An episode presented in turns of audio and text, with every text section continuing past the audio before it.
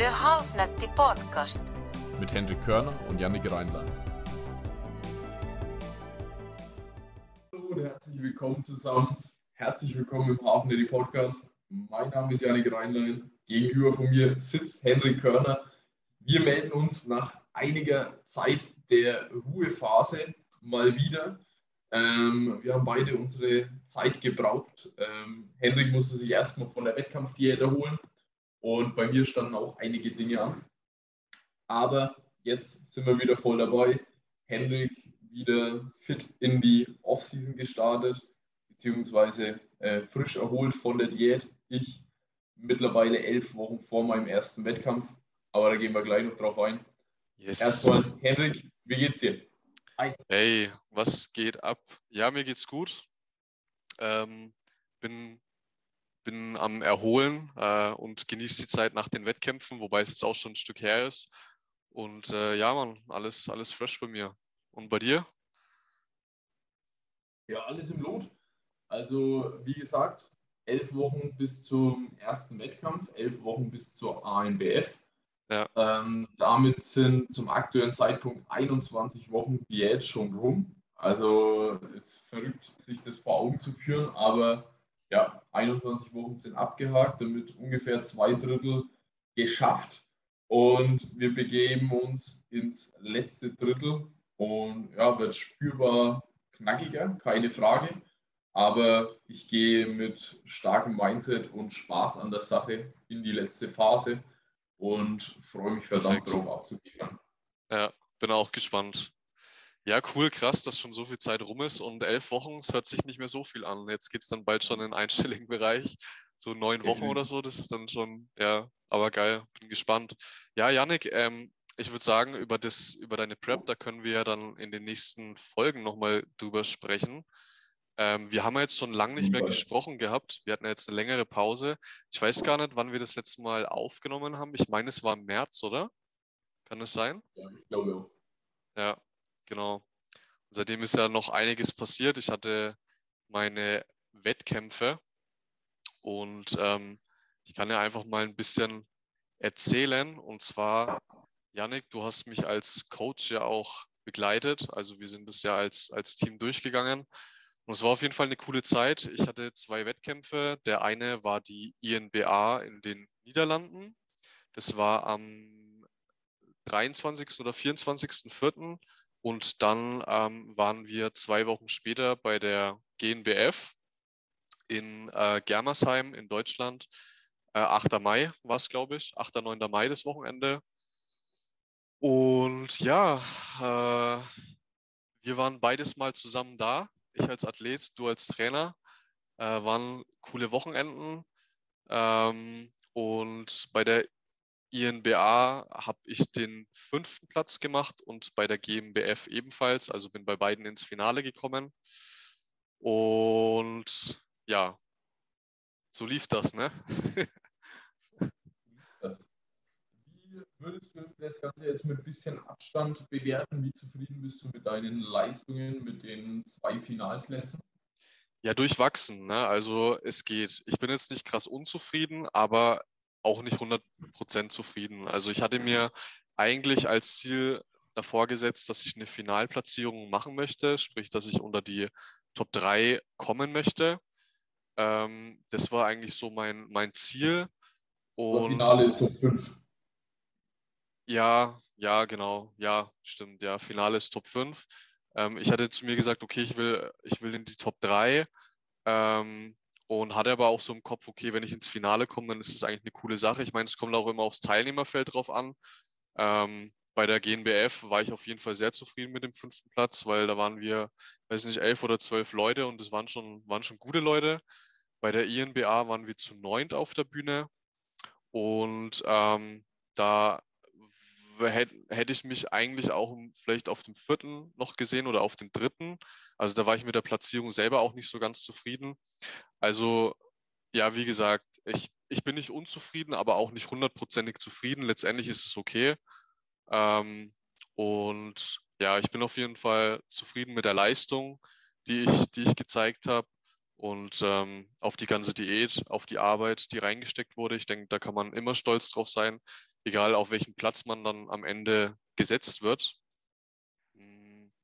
Und ja, das, das ist eigentlich so mein, mein Fazit. Man müsste, glaube ich, die zwei Wettkämpfe auch nochmal gesondert betrachten. Ähm, bei der, bei der INBA in den Niederlanden, wie gesagt, da hätte ich mich eigentlich zumindest auf dem vierten Platz gesehen. Bei der GNBF war es absolut fair, die Platzierung. Äh, da muss ich auch sagen, dass die, die Top 3 waren, waren brutal, also wirklich extrem gut. Und der, der vierte Platz, der war auch sehr gut. Äh, also das kann man schon, das kann man schon nachvollziehen. Ähm, und hinter mir waren auch gute Leute. Also alles in allem bei der GNBF hatte ich danach ein relativ gutes Gefühl und ähm, bei der INBA eher ein bisschen durchwachsener. Ja, bei der INBA in Holland, da hätte man auf jeden Fall jetzt drüber streiten können, ob es der vierte oder fünfte Platz geworden wäre. Da, also nach meinem Eindruck war es bei der INBA auch eher so, dass das Athletenfeld etwas gemischter war. Bei der GmbF hat man da schon eine gewisse Linie gefahren, also beziehungsweise die Athleten haben eine gewisse Linie gebracht und da war der Vergleich etwas leichter. Bei der IMBA war es dann eher so, dass beim einen Athleten das Posing ein bisschen hervorgestochen ist, beim anderen Athleten die Härte, beim anderen Athleten die Muskelmasse und die Ausgeglichenheit. Also auch in meinen Augen, in Holland hätte man darüber streiten können, aber ich meine, bis zu einem gewissen Maß kann man da mit Sicherheit anhand objektiver Kriterien einen Platz festmachen. Aber es wird immer Luft für Streitereien geben und umso weiter. Die, also Top 1, Top 2, Top 3 sind häufig relativ klar. Und sobald es dann auf Plätze 4 und 5 geht, fängt es schon an, aber umso weiter es dann nach hinten geht, umso mehr kann man dann über die Platzierung streiten, ob es dann einen Platz nach oben oder nach unten gegangen wäre. Was ich von meiner Seite auf jeden Fall sagen kann, dass du von Wettkampf 1 zu Wettkampf 2 ähm, dich nochmal wahnsinnig verbessert hast. Nicht nur in Sachen Form. Einerseits ist die Form schärfer geworden, aber auch an Punkt Nummer 2 die Bühnenpräsentation und die Sicherheit auf der Bühne das war bei der GmbF einfach eine ganz andere Nummer. Da hat man eben den ersten Wettkampf, den, den Tester gebraucht, um in die Saison reinzustarten. Und da kannst du auf jeden Fall stolz auf dich sein. Natürlich einerseits auf die Leistung während der Vorbereitung, aber auch auf die Leistung am Wettkampf. Da kannst du definitiv zufrieden sein und stolz darauf sein. Da hast du gute Arbeit geleistet. Ja, ja, danke, Digga. Also denke ich auch, zwischen dem ersten und zweiten Wettkampf, da haben wir dann auch nochmal wirklich auch an der Bühnenpräsenz gearbeitet. Und ähm, da war nach dem, oder da war bei der INBA in den Niederlanden auf jeden Fall noch Luft nach oben. Ähm, und da denke ich auch, äh, das hat auf jeden Fall geholfen, um ins Finale zu kommen. Und ich glaube, wenn ich mich so präsentiert hätte wie, de, wie bei der INBA, dann wäre ich bei der GNBF nicht ins Finale gekommen. Also ich glaube, die, die Präsentation und die Bühnenpräsenz, die Ausstrahlung, ähm, der Augenkontakt mit der Jury und alles, was so ein bisschen dazugehört, das hat auf jeden Fall wahrscheinlich dann auch vielleicht einen kleinen Unterschied gemacht. Mit Sicherheit, definitiv, ganz klar. Ja, ja. Wenn du so den Verlauf der Vorbereitung betrachten würdest, was wären so die Key Learnings, die du aus der Diät ziehen würdest? Ähm, Gute Frage. Also, was ich tatsächlich gemerkt habe, was ich das beim, bei der ersten Saison nicht gemacht habe, ist das ähm, Cyclen mit Kalorien bzw. mit Carbs. Dass es tatsächlich was ist, was, was hilft, was, was, was nützt. Wenn man beispielsweise am Wochenende, Samstag, Sonntag die, die Kohlenhydrate noch ähm, erhöhen kann, äh, insgesamt würde ich aber, äh, insgesamt würde ich sagen, dass äh, also absolut Key Learning ist, nicht zu fett reinstarten in die Diät. Also wirklich ähm, in der Aufbauphase wirklich nur so viel Fett aufzubauen, wie, wie nötig, aber so wenig wie möglich. Ähm, weil wenn man, ja, es, es ist einfach, man, man hat einfach nur eine begrenzte Zeit, unabhängig jetzt davon, ob man drei oder sechs Monate Diät macht. Und ähm, wenn man da ständig so einen gewissen Zeitdruck im, im Rücken hat, dann ähm, stresst es. Das hat mich dann auch ein bisschen gestresst. Ähm, Und das wirkt sich, glaube ich, auch irgendwo dann auch auf die Form äh, wiederum aus. Also das definitiv, das würde ich festhalten, wirklich probieren, nicht so fett in die Diät zu starten, ähm, dass man einfach nicht so viel abnehmen muss in einer Woche. Ähm, wie gesagt, der erste Punkt, dass Carb Cycling auf jeden Fall eine coole Methode ist. Ähm, was kann man sonst noch sagen? Hm. Vielleicht dennoch ein bisschen länger Diäten, ein paar Wochen länger Diäten. Nee. Nee. nee. Also dann, dann, also dann würde dann ich lieber eher, Lieder starten. Dann, dann lieber Lieder starten, ja, definitiv. Ja. Also was die Zuhörer ja nicht wissen, beziehungsweise was ähm, primär zwischen uns beiden abgelaufen ist, wir haben nach dem Wettkampf, zwischen den Wettkämpfen, vor den Wettkämpfen, haben wir verdammt viel miteinander gesprochen, was wir an der Wettkampfdiät anders machen würden, was so die Lehren der vergangenen Wochen, der vergangenen Monate waren. Und um euch mal die Zahlen vorzuhalten, wir hatten 27 Wochen Diät bis zum ersten Wettkampf. Und wenn ich mich, äh, wenn ich richtig liege, dann haben wir in der ganzen Zeit haben wir 18 Kilo abgenommen. 17 Ja. oder 18? Ähm, 18 Kilo, bis zu GNBF 18 Kilo, ja. 18 Kilogramm. Das sind fast, ja, das sind 20 Prozent des Körpergewichts, die wir da abgenommen haben in den 27 Wochen. Und uns ist relativ früh aufgefallen, dass das zu viel Gewicht war und dass wir einfach zu schwer in die Diät gestartet sind. Ähm, wir haben es auf unterschiedliche Faktoren zurückgeführt, beziehungsweise haben uns da unsere Erklärungen gesucht und hängt auch zu einem großen Teil mit meiner Planung zusammen, wie ich die Prep angesetzt habe, wie ich die Offseason vorher geplant habe. Ähm, es war aber einfach, wir sind zu aggressiv gewesen im Überschuss in der Aufbauphase für, de, für das, wie lange wir noch Abstand zum Wettkampf hatten. Wäre das Ganze jetzt ein ganzes Jahr vorher gewesen und wir hätten noch ein Jahr mehr Puffer gehabt, dann hätte man gut und gerne eine aggressive Aufbauphase fahren können, Mhm. noch einen ausgiebigen Cut zwischen rein und dann mit einer leaneren Ausgangsposition, sagen wir 82, 83 Kilo, in die Diät starten, um dann unterm Strich 11 Kilo, 10, 11 Kilo abzunehmen und dann am Wettkampf ready zu sein und dann auch auf diese, auf die gleiche Diätdauer weniger Gewicht wöchentlich zu verlieren und damit wären wir auf jeden Fall besser gefahren. Ähm, wir sind aber recht aggressiv gewesen in der Aufbauphase und dann mit dieser Aufbauform auch in die Diät gestartet und das ist auf jeden Fall einer der Hauptpunkte, ähm, den auch ich anders machen würde. Ähm, was ich bereits aus vorangegangenen Vorbereitungen mit Athleten mitgenommen habe, war der Punkt, früher aggressiv reinzugehen. Das hat sich bei dir dann letztendlich auch ausgezahlt, auch wenn es die Diät nicht angenehmer gemacht hat. Ja, Aber es hat sich dann definitiv ausgezahlt, dass das Bühnenpaket am Ende dann trotzdem gestimmt hat ja, und wir da mit einer sehr sauberen Form auf der Bühne gelandet sind.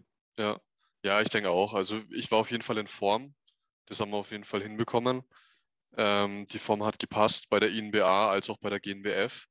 Ich finde sogar, wenn ich die Bilder anschaue, dass ich bei der INBA fast ein bisschen besser ausschaue. Bei der INBA war ich noch zwei Kilo schwerer als bei der GNBF zwei Wochen später. Und ähm, ich fand, da war ich noch ein bisschen fülliger als bei der GNBF. Ähm, bei der GNBF muss man auch sagen, hat die Farbe nicht so gut gesessen. Ich fand die Farbe bei der INBA ziemlich geil. Das hat echt gut ausgesehen. Das sah doch halt auf den Fotos sehr gut aus. Aber ja, also ich war auf jeden Fall in Form. Wir haben mich wirklich äh, in einer guten Form auf die Bühne gestellt. Das hat gepasst.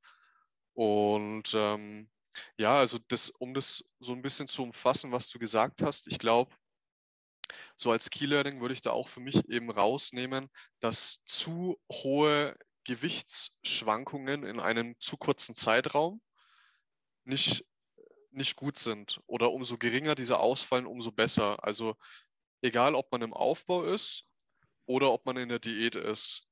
Äh, in der Diät ist es einfach wesentlich entspannter, wenn man nicht so viel Kilogramm abwirft in einer kurzen Zeit. Und im Aufbau würde ich auch sagen, dass man dass es keinen Sinn macht, innerhalb von ein paar Monaten 10 Kilo oder irgendwas zuzunehmen im, im naturalen Bereich. Ähm, ich glaube, es macht für den Muskelaufbau fast keinen Unterschied. Zumindest ist das, was ich bei mir im Körper beobachte, ob ich jetzt 300, 400 Kalorien im Überschuss bin oder ob ich, sage ich mal, 700 oder 800 Kalorien im Überschuss bin. Also ich glaube, dass die, die, die Muskulatur, die man aufbaut, bei beiden das gleiche ist, aber dass eben beim, beim zweiten Fall wesentlich mehr Fett aufgebaut wird. Und das führt dann halt auch dazu, dass die Aufbauphase insgesamt einfach kürzer ausfallen muss, beziehungsweise die Diät länger ausfallen muss. Also da würde ich auf jeden Fall immer, ähm, ja, immer, immer ein Augenmerk drauflegen in beiden Bereichen, Diät als auch Aufbau, dass man da nicht, nicht, zu, nicht zu verrückt spielt mit dem Gewicht, nach oben als auch nach unten. Ich dir unter dem Strich zu. In zwei Punkten muss ich dir definitiv widersprechen. Das ist einerseits die Gewichtsschwankungen so gering wie möglich zu halten. Das ist, das wird definitiv nicht die beste, also in meinen Augen nicht die beste Herangehensweise. Mit Sicherheit. Man findet einen Sweet Spot, wo man sagt, okay, ich muss nur so viel Gewicht zunehmen, damit ich wirklich signifikant Veränderungen an der Muskelmasse feststellen kann. Aber es wird einen Punkt geben, da hättest du mehr rausholen können. Ähm, der zweite Punkt, den du gesagt hast, das wird keinen Unterschied in der Muskelmasse machen, würde ich dir ebenfalls widersprechen, weil du musst dir überlegen, wenn du in der Aufbauphase, sagen wir jetzt mal an deinem Beispiel, ne? in deinem Beispiel eine Linie-Aufbauphase wären um die 83, 84 Kilo, sage ich jetzt mal, und eine Peak-Balk-Phase sind 89 bis 90 Kilo. Wenn ich es jetzt mal so abschätzen würde, oder?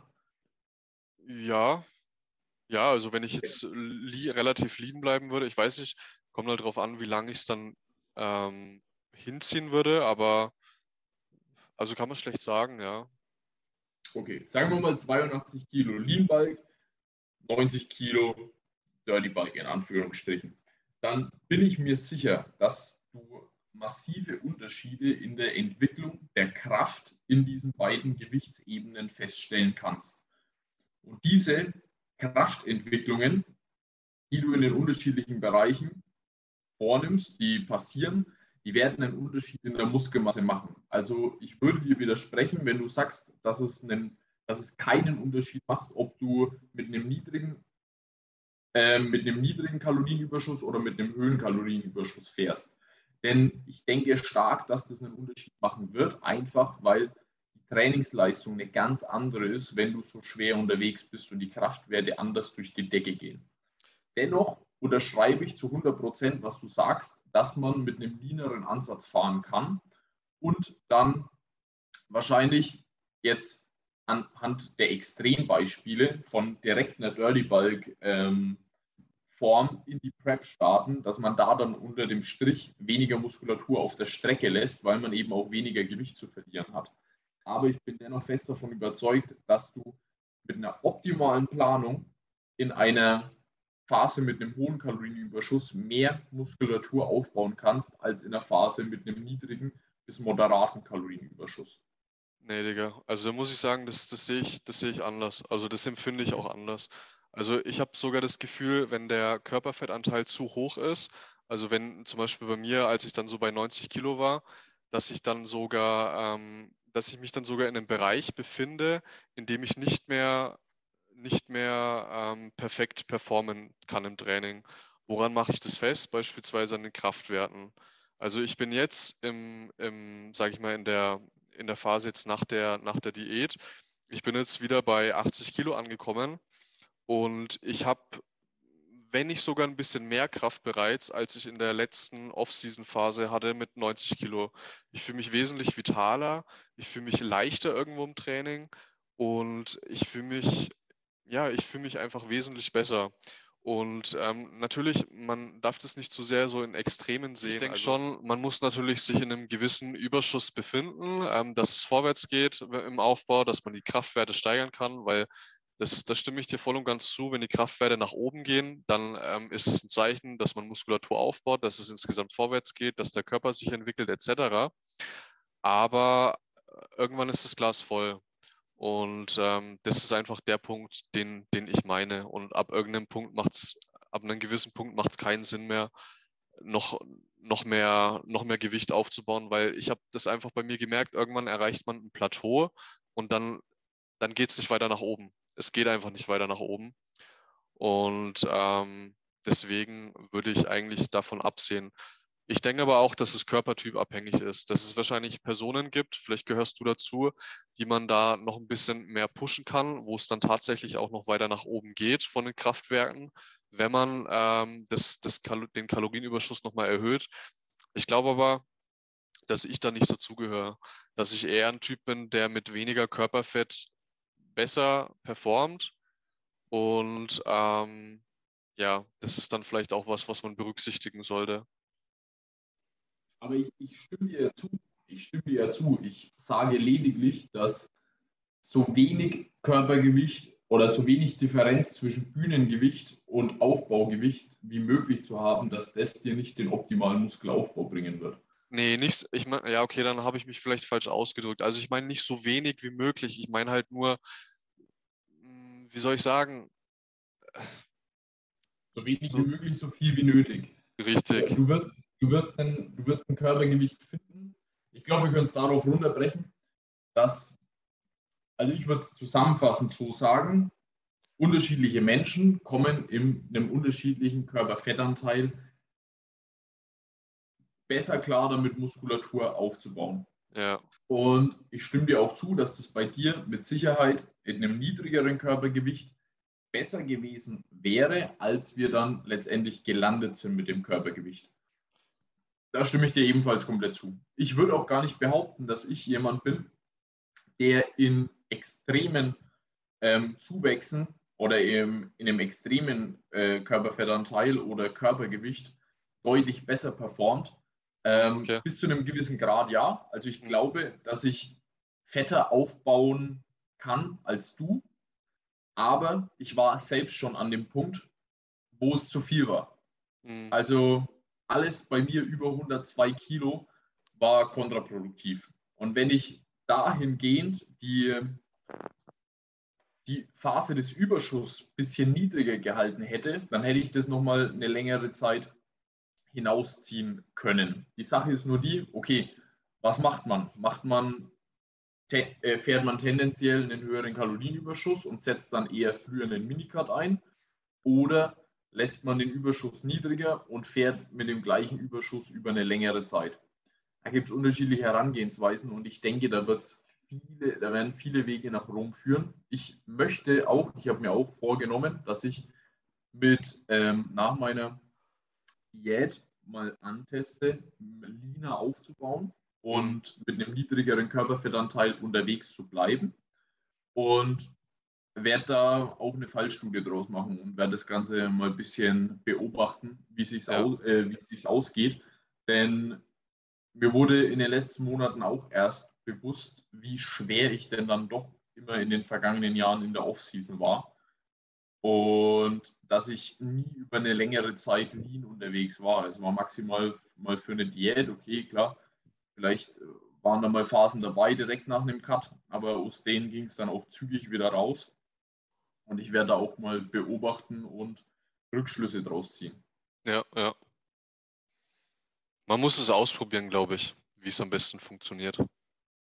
Ja, auf jeden Fall. Die Sache ist nur die, ähm, du brauchst halt eine gewisse Zeit, um das auszuprobieren. Ja. Und ich würde gar nicht behaupten, dass es für jeden die perfekte Herangehensweise ist, alle Extreme auszuprobieren. Das kannst du über eine Zeit machen, über eine komplette Trainingskarriere solltest du das machen. Aber beispielsweise in Anfängerjahren darauf zu gucken, dass man so lean aufbaut wie möglich, da lässt man in meinen Augen viel Potenzial auf der Strecke liegen. Hm. Ja. Man muss sich ans Optimum von unten heraus rantesten.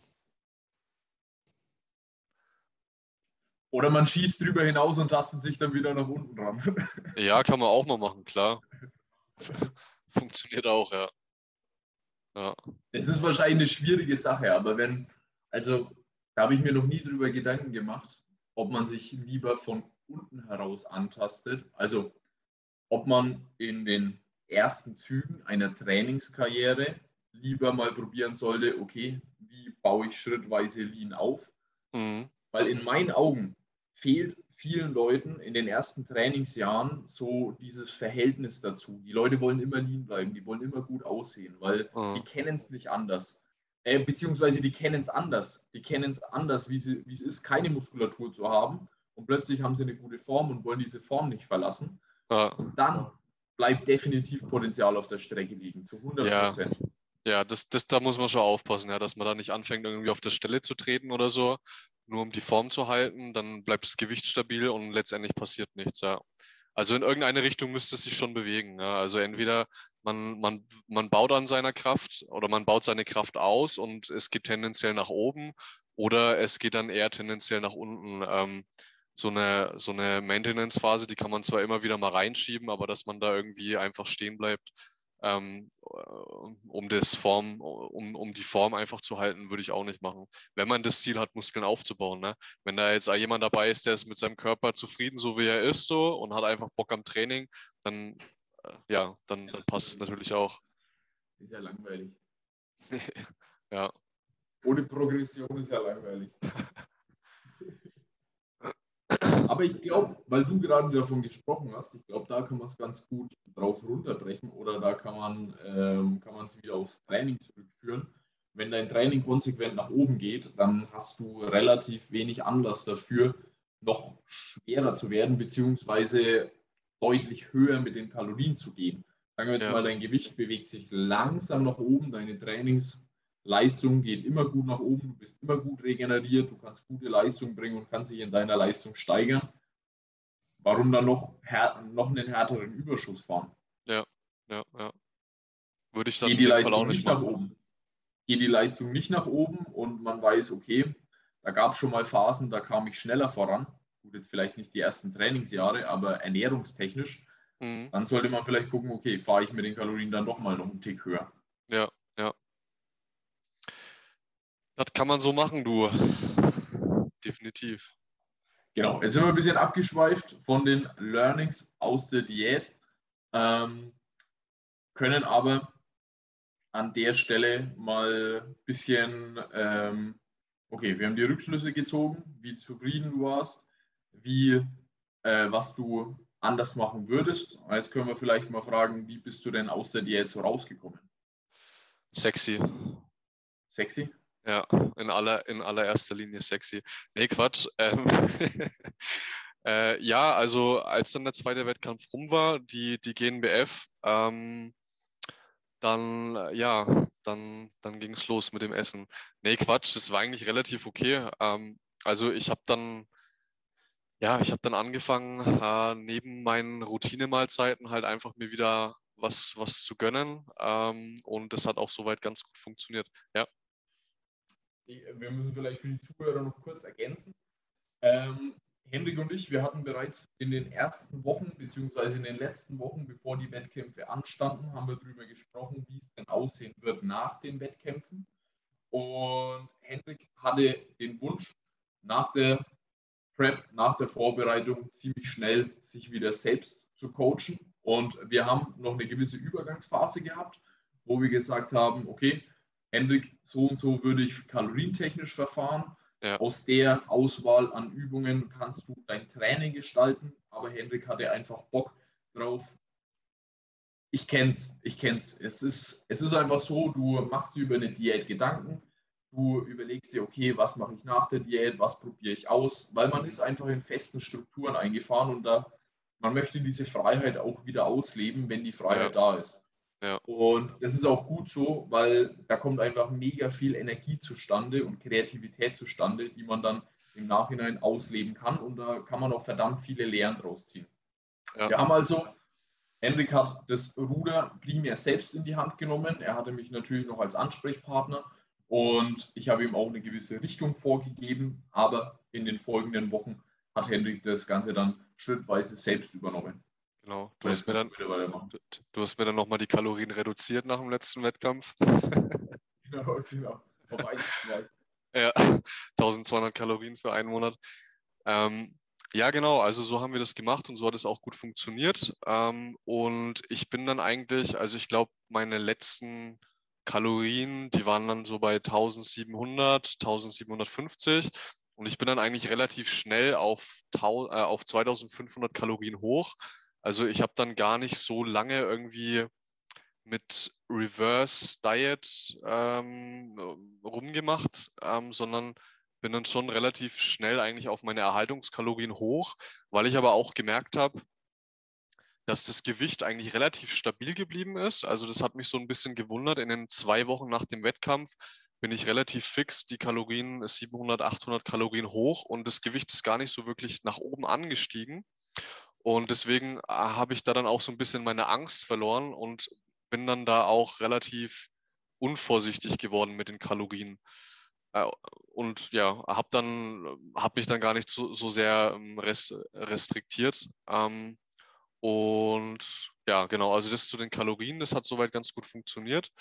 Und ich habe dann vom Essverhalten her, ich habe probiert, mich noch an Routinen festzuhalten, also zum Beispiel mein Whale Porridge zum Frühstück. Ähm, das äh, esse ich nach wie vor, das ist halt einfach bei mir so drin oder dass ich so viel Hähnchen und Reis esse und also das ist das ganz klassische, die ganz klassische Ernährung, das mache ich ja sowieso und das halt dann neben diesen Sachen ähm, ein bisschen Schokolade reingewandert ist, Snickers und so weiter und dass ich auch zu mir gesagt habe, okay, pass auf, denk jetzt mal nicht mehr so viel nach, du hast jetzt Bock auf einen Burger, jetzt gehst du einen Burger essen und so weiter. Ähm, also ich habe dann schon immer viel bewusst drüber nachgedacht und habe dann aber auch so einen Dialog mit mir selber geführt, wo ich gesagt habe, okay, jetzt, ist, jetzt gönnst du dir mal was. Weil irgendwo nach so einer langen Wettkampfphase habe ich das auch, dass man immer so ein, ähm, wie soll ich sagen, ähm, wie so ein Teufelchen auf der Schulter hat, wo immer, äh, was immer sagt, nee, äh, das jetzt mal nicht essen, esst es mal nicht, das ist nicht gut. Keine Schokolade, kein Burger und so weiter. Und man muss schon, ähm, man muss schon irgendwie da wieder rauskommen und sich dann auch ab und zu mal wieder selber ermahnen und sagen, okay, ähm, scheiß drauf, du isst jetzt einen Snickers, du hast jetzt da Bock drauf, um da einfach rauszubrechen. Und das hat bei mir, hm, würde ich sagen, so ein, zwei Monate gedauert. Ähm, bis man da wieder frei ist und bis ich mich auch wieder im Kopf frei gemacht habe. Und das hat, hat eigentlich sehr gut funktioniert, ja. Ich hatte ein Ziel ähm, und zwar der, wie, wie, gesagt, die GNBF, die war am 8. Mai und ich bin am 8. Juni, also einen Monat später, in den Urlaub geflogen nach Zypern, zwei Wochen. Und ähm, das war natürlich nochmal so eine Motivation, wo ich mir gesagt habe, gut, da will ich, also ich will mich jetzt nicht innerhalb von einem Monat komplett wieder hochfressen, sondern ich will da noch eine ansprechende Form haben. Und das hat auch super funktioniert. Also das war überhaupt kein, überhaupt kein Thema. Und ich habe. Formbilder vom Strand. Wie bitte? Du schuldest mir noch Formbilder vom Strand. Ja, stimmt. Ja, stimmt. Ja, schick, müsste ich dir noch nachschicken, ja. Können wir gerne nochmal austauschen. Ähm, und ja, das hat auch gut funktioniert und im Urlaub selber, das war dann wie gesagt einen Monat später, da habe ich dann auch angefangen, nicht mehr wirklich zu tracken. Also ich habe dann meine Kalorien noch im Kopf überschlagen, aber ich habe nicht mehr wirklich drauf, ich habe da wirklich die Zügel losgelassen. Ähm, viel griechisches Essen und ähm, ja, einfach, einfach sich ein bisschen gehen lassen. Und ähm, durch die viele Bewegung, durch die hohe Alltagsaktivität auch, äh, hat sich die Form da jetzt nicht so sehr verschlechtert oder das Gewicht ist einfach nicht so sehr nach oben angestiegen. Ähm, das, man muss aber auch sagen, dass ich, glaube ich, ein Typ bin, ich habe noch nie extrem viel gegessen. Also wenn ich eine Pizza esse, dann ist es für mich okay. Ich muss mir nicht noch eine zweite hinterher schieben. Und dieses Bedürfnis, das hatte ich auch nach den Wettkämpfen nicht. Also ich hatte ähm, Cravings auf ähm, Schokolade relativ viel, äh, auf süße Sachen und ähm, bin dann aber auch okay, wenn ich ein Snickers esse oder zwei Snickers und so weiter. Ähm, aber ich bin dann nicht der Typ, der sich dann vollkommen überfrisst. Das ist irgendwie, weiß nicht, das ist so bei mir drin. Und deswegen, ja, bin ich da eigentlich relativ entspannt wieder aus der, aus der Diät rausgekommen. Und jetzt haben wir Anfang Juli ähm, also zwei Monate später. Und ähm, ja, ich bin wieder ganz normal, würde ich sagen, im, im normalen Essverhalten angekommen. Wie bitte? Zu 100 Prozent? Ja, zu 100 Prozent. Okay, sehr gut. Ja. Sehr gut. Ja. ja gute Sache. Wunderbar. Würde ich schon sagen, ja.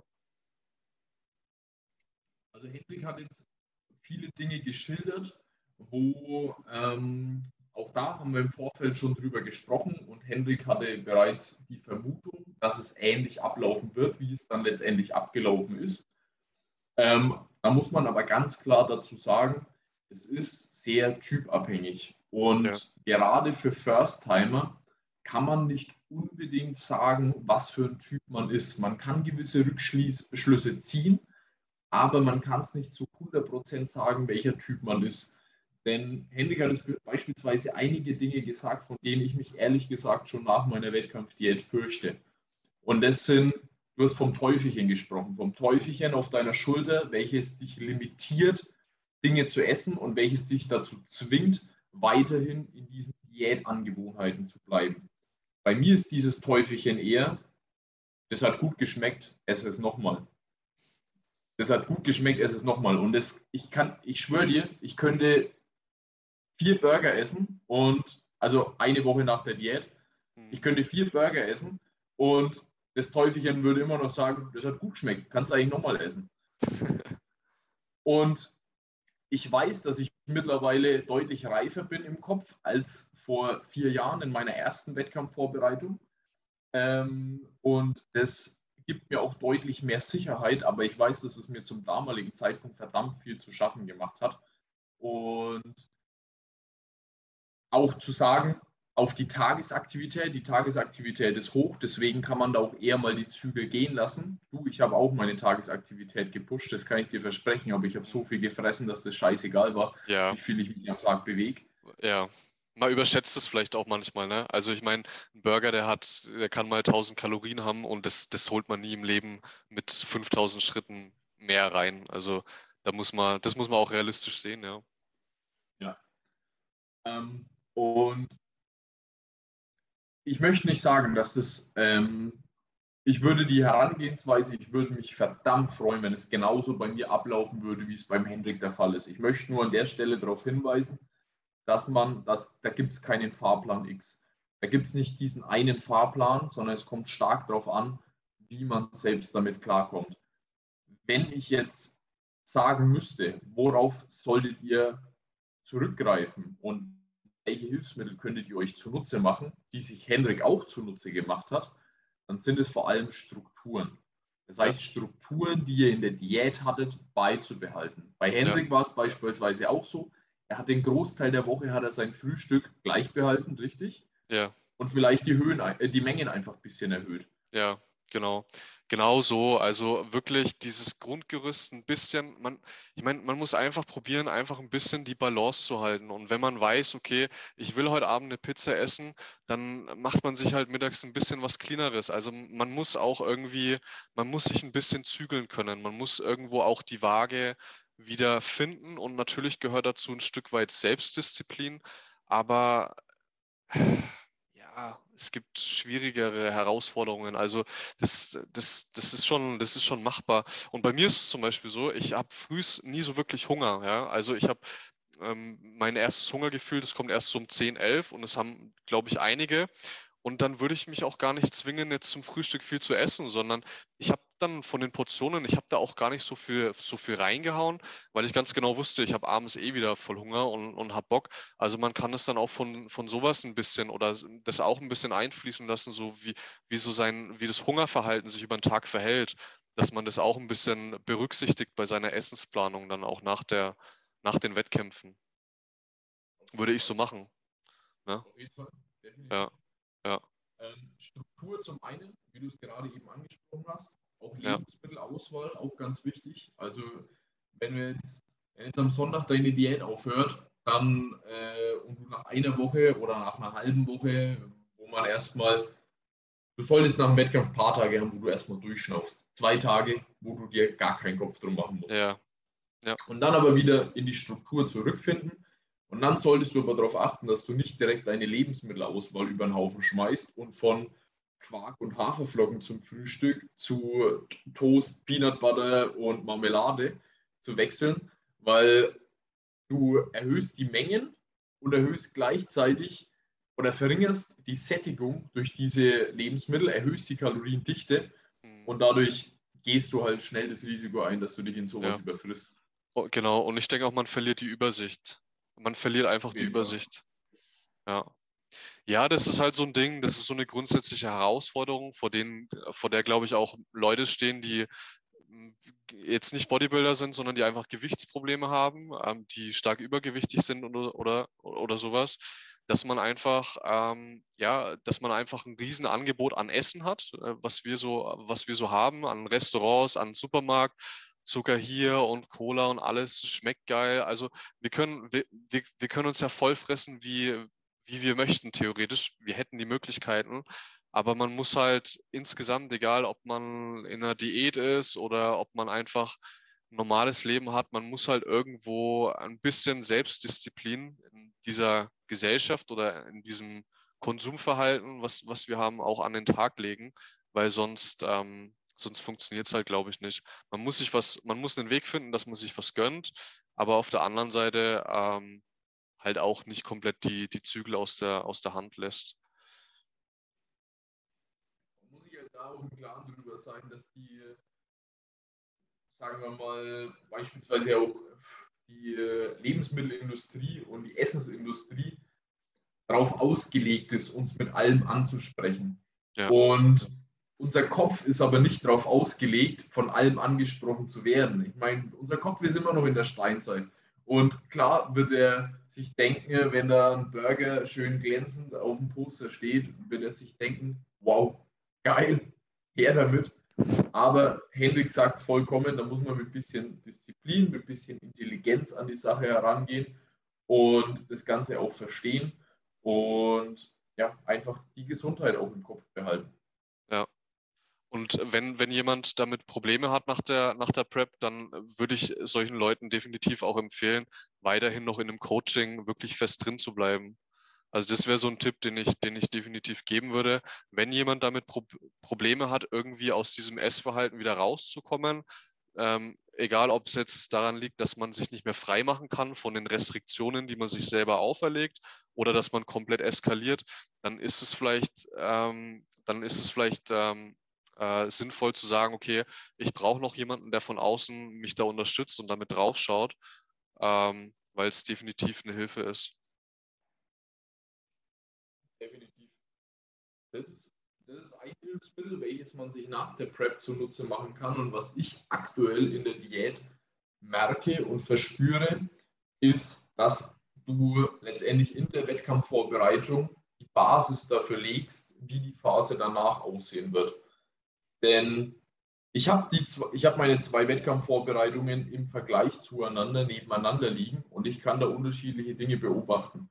Und das ist, die eine Sache ist die, ich habe mich in meiner ersten Wettkampfvorbereitung, habe ich mich jeglichen Gelüsten, Träumen, Fantasien, die ich in der Diät bekommen habe, habe ich mich vollkommen gehen lassen. Ich habe mich da kopftechnisch drin verfangen und habe das ausgemalt, wie schön das wäre und wie toll das sein wird und so weiter und so fort. Und das war letztendlich der, der Nährboden für die Phase danach, die bei mir definitiv ein bisschen schief gegangen ist. Und aktuell weiß ich, na klar, darfst du mal an Essen denken. Klar darfst du dir mal denken, wow, wäre jetzt geil, Burger zu essen. Da an dem Essen würde ich gerne teilhaben. Aber es bringt dir nichts, in diesen Fantasien dich zu ver verlieren und dann so, so eine Energie aufzubauen, welche dann nach der Diät komplett freigelassen wird. Ja, Sondern ja. du musst ein bisschen dich limitieren und es wird Ja. dir auch die Diät leichter machen, wenn du dich nicht in diesen Fantasien verfängst, sondern freu dich drüber, freu dich drüber, dass du dein Frühstück hast, dass du deine Haferflocken essen darfst, dass du satt wirst von dieser Mahlzeit oder auch nicht, ähm, aber dass du was zu essen hast. Und die nächste Mahlzeit wird kommen und auch der nächste Tag wird kommen. Ja. Und auch die Diät wird zu Ende gehen und du wirst deinen Burger bekommen, aber eben nicht gerade eben. Ja, ja. Genau so ist es ja. Das zum einen. Und was ich dann auch sagen würde, was bei dir bestimmt auch geholfen hat, war der Punkt, dass wir recht schnell gemerkt haben, dass du mit dem Your Macros Ansatz nicht so gut klargekommen bist und wir deshalb ein bisschen mehr Struktur in deine Ernährung gebracht haben. Mhm. Wir haben es bei Hendrik. Hendrik hat nach einigen Wochen bereits bemerkt, hey Yannick, ich bin überfordert damit, ähm, wenn ich abends die und die Makros zur Verfügung stehen habe und letztendlich eine unendliche Auswahl an Lebensmitteln, mit denen ich diese Makroziele erfüllen kann. Und wir haben dann ziemlich schnell keinen extrem festen Ernährungsplan aufgelegt, aber wir haben, eine, wir haben Struktur in die Mahlzeiten gebracht. Da gibt es einen Shake, da gibt es Haferflocken mit Whey, da gibt es etc. etc. Ja, genau. Und wir haben das Ganze auf einige Lebensmittel runtergebrochen. Und diese Struktur hilft dir einfach, dich nicht zu viel mit dem Essen zu beschäftigen, Ja. diese Fantasie nicht zu stark zu füttern und eben auf dem Boden der Tatsachen zu bleiben. Ja. Und es gibt einem Sicherheit, verdammt viel Sicherheit. Ja, ja, genau. Also definitiv, das hat extrem geholfen und es ist gut, wie wir das gemacht haben, weil, wie du sagst, wenn man irgendwie normal arbeitet, äh, trainiert, vielleicht noch das ein oder andere Projekt nebenbei privat laufen hat, dann ist die, die, wie soll ich sagen, die Energie oder die Kapazität, die man so hat, die ist eigentlich ausgeschöpft und dann ist es, dann hat es mir geholfen, mich zumindest nicht mehr mit Essen zu beschäftigen, sondern halt einfach das zu essen, was ich essen muss, um es mal so zu sagen. Und es ist, glaube ich, wie mit allen anderen Sachen auch im Leben. Wenn man sich um irgendwas zu viel Gedanken macht und da immer tiefer eintaucht, dann ist es einfach nicht gut und da baut sich irgendwie, keine Ahnung, das hört sich jetzt vielleicht ein bisschen spirituell an, aber da baut sich wahrscheinlich irgendeine Energie auf oder sowas. Und da hat man dann vielleicht ein paar Gedankenstrukturen, aus denen man nicht mehr rauskommt. Und ähm, wenn man das mit Essen hat und vielleicht auch zu viel Emotionen dann anfängt, durch zu viele Gedanken mit dem Essen zu verbinden, dann ist es nicht gut. Dann hat man da, glaube ich, irgendeine Abhängigkeit. Ähm, und das rächt sich dann auch ähm, ja, in, nach, na- nach einer Diät wahrscheinlich. Zu 100 Prozent. Also, es lässt einfach Stress entstehen. Klar Ja. macht es Spaß, drüber nachzudenken. Wow, ich habe jetzt 900 Kalorien zur Verfügung stehen abends. Koche ich mir, koche ich mir Line, Spaghetti Bolognese und mache mir dazu einen fancy äh, Gemüseauflauf oder bla bla bla. Aber das kostet einfach Energie. Und wenn ihr das Ganze auf ein gewisses Mindestmaß herunterbrecht, dann werdet ihr Energie sparen können. Ich merke das auch enorm aktuell. Ich habe es früher in meiner vorherigen Wettkampfvorbereitung, da bin ich ausgerastet in der Küche. Also kreativitätstechnisch komplett ausgerastet. Ich habe jeden Abend was komplett anderes gemacht. Ich habe mit Rindertatar alles auf der Welt gemacht, was du mit Rindertatar machen kannst. Ich habe mit Thunfisch alles gemacht, was du auf der Welt mit Thunfisch machen kannst. Thunfisch-Proteinshake. Und es ist einerseits cool für die Kreativität, aber kostet einfach verdammt viel Energie. Und ich kann es dir sagen, gestern, wir hatten Besuch. Und meine Freundin hat vorgeschlagen, ja, sie möchte das und das für den Besuch kochen. Und da ich jetzt schon häufiger über die Diät in solchen Situationen war, musste ich mir keine Gedanken drüber machen, weil ich wusste, ich habe mein Hähnchen im Kühlschrank, ich habe meine Kartoffeln vorgekocht, dann mache ich mir ein bisschen Gemüse dazu, fertig. Die anderen können essen, was sie wollen. Ich gönne es ihnen, die sollen sich schmecken lassen, aber ich muss mir nicht Gedanken drüber machen, was kann ich jetzt an dieser Mahlzeit anpassen, dass Ja. das bei mir irgendwie in den Ernährungsplan passt, sondern hey, ich bin happy damit. Und ich habe mit Valentin häufig darüber gesprochen, gerade zur Hälfte der Prep. Und wir, wir sind auf zwei Punkte gekommen. Ich habe es hier als Hintergrundbild auf meinem Laptop aufliegen. Hier steht, you won't find satisfaction in food. Und das ist die Tatsache, dass du in der Diät, du bist die ganze Zeit, bist du auf der Suche nach der ultimativen Befriedigung. Und du wirst diese ultimative Befriedigung weder mit Reis und Hähnchen finden, noch wirst du sie mit dem krassesten Clean Food, fancy Instagram-Scheiß, wirst du die Befriedigung finden. Du musst dir angewöhnen, eine Mahlzeit zu essen, mit dieser Mahlzeit abzuschließen und mit diesem Tag abzuschließen. Punkt aus Ende. Ja. Punkt Nummer eins, du wirst keine Befriedigung in der Ernährung finden und diese, du, du kennst es, ne? Diese, okay, ja, ich könnte jetzt schon noch, was wäre jetzt noch geil, bla bla bla. Aber da muss man, da muss man einfach einen Strich ziehen. Punkt. Ja. Und Punkt Nummer zwei ist der, ähm, dir wird in der Diät alles schmecken. Und darauf kannst du dich da, darauf kannst du dich verlassen. Du brauchst dir keinen Kopf machen, ob es heute wieder Reis und Hähnchen gibt und wieder Reis und Hähnchen und wieder Kartoffeln und Hähnchen, weil es wird dir eh schmecken. Du wirst Ja. es genießen. Ja, das ist Digga, eigentlich was, es gibt das, Geileres als Salzkartoffeln aktuell Ja. für mich. oder, oder Harzer Käse mit Essiggurken. Digga, neues Rezept. Neues Diätrezept. Pass auf, halt dich fest. Halt dich fest. Besten Makros in fünf Minuten zubereitet. Die besten Makros. Und Sättigung on top. Man nehme eine Packung Harzer Käse. Zack, zack, zack, zack, zack. Kleine Würfel. Eine Salatgurke. Zack, zack, zack, zack, zack. Kleine Würfel. Schnittlauch. Apfelessig. Bisschen Süßstoff. Salz und Pfeffer. Alles zusammen in eine Box. Schütteln. Krass. Ein, zwei Stunden im Kühlschrank ziehen lassen. Und dann kannst du snacken. Okay, das hört sich interessant an. Du, dann hast du letztendlich einen Gurkensalat Mhm. in einem mit Harzer Käse mit Musik in einem. Man könnte noch Zwiebeln dazu machen, aber das war mir zu aufwendig. Mhm. Und ich verrate dir die Makros für so eine Schüssel. Diese Schüssel hat gewogen 700 Gramm, also 700 Gramm Essensvolumen. Eine Gurke plus 200 Gramm Harzer. Und die Makros waren 63 Gramm Eiweiß, 10 Gramm Kohlenhydrate Mhm. und 2 Gramm Fett. Nicht schlecht. Ja, geil. Ja, das hört, das, lecker. das hört sich doch noch nach einem sehr guten praktischen Essenstipp zum, zum Abschluss an. Ja, Mann, auf jeden Fall. Top.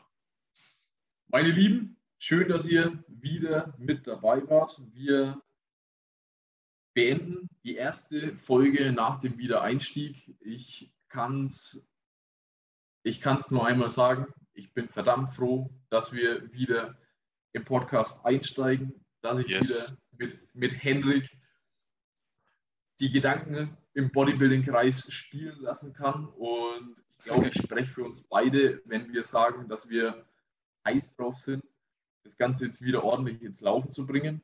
Ja, safe. Wir haben geplant, Gäste einzuladen und Gastfolgen durchzuführen. Dazu wird in den folgenden Wochen aber noch mehr kommen. Zunächst mal vielen Dank für eure Aufmerksamkeit. War eine geile, ein geiler Talk Ja, und wir machen uns direkt an Folge Nummer zwei für euch. so machen wir es. Danke fürs Zuhören.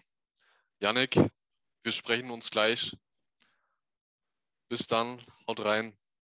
Bis gleich. Let's go. Peace, ciao. Ciao.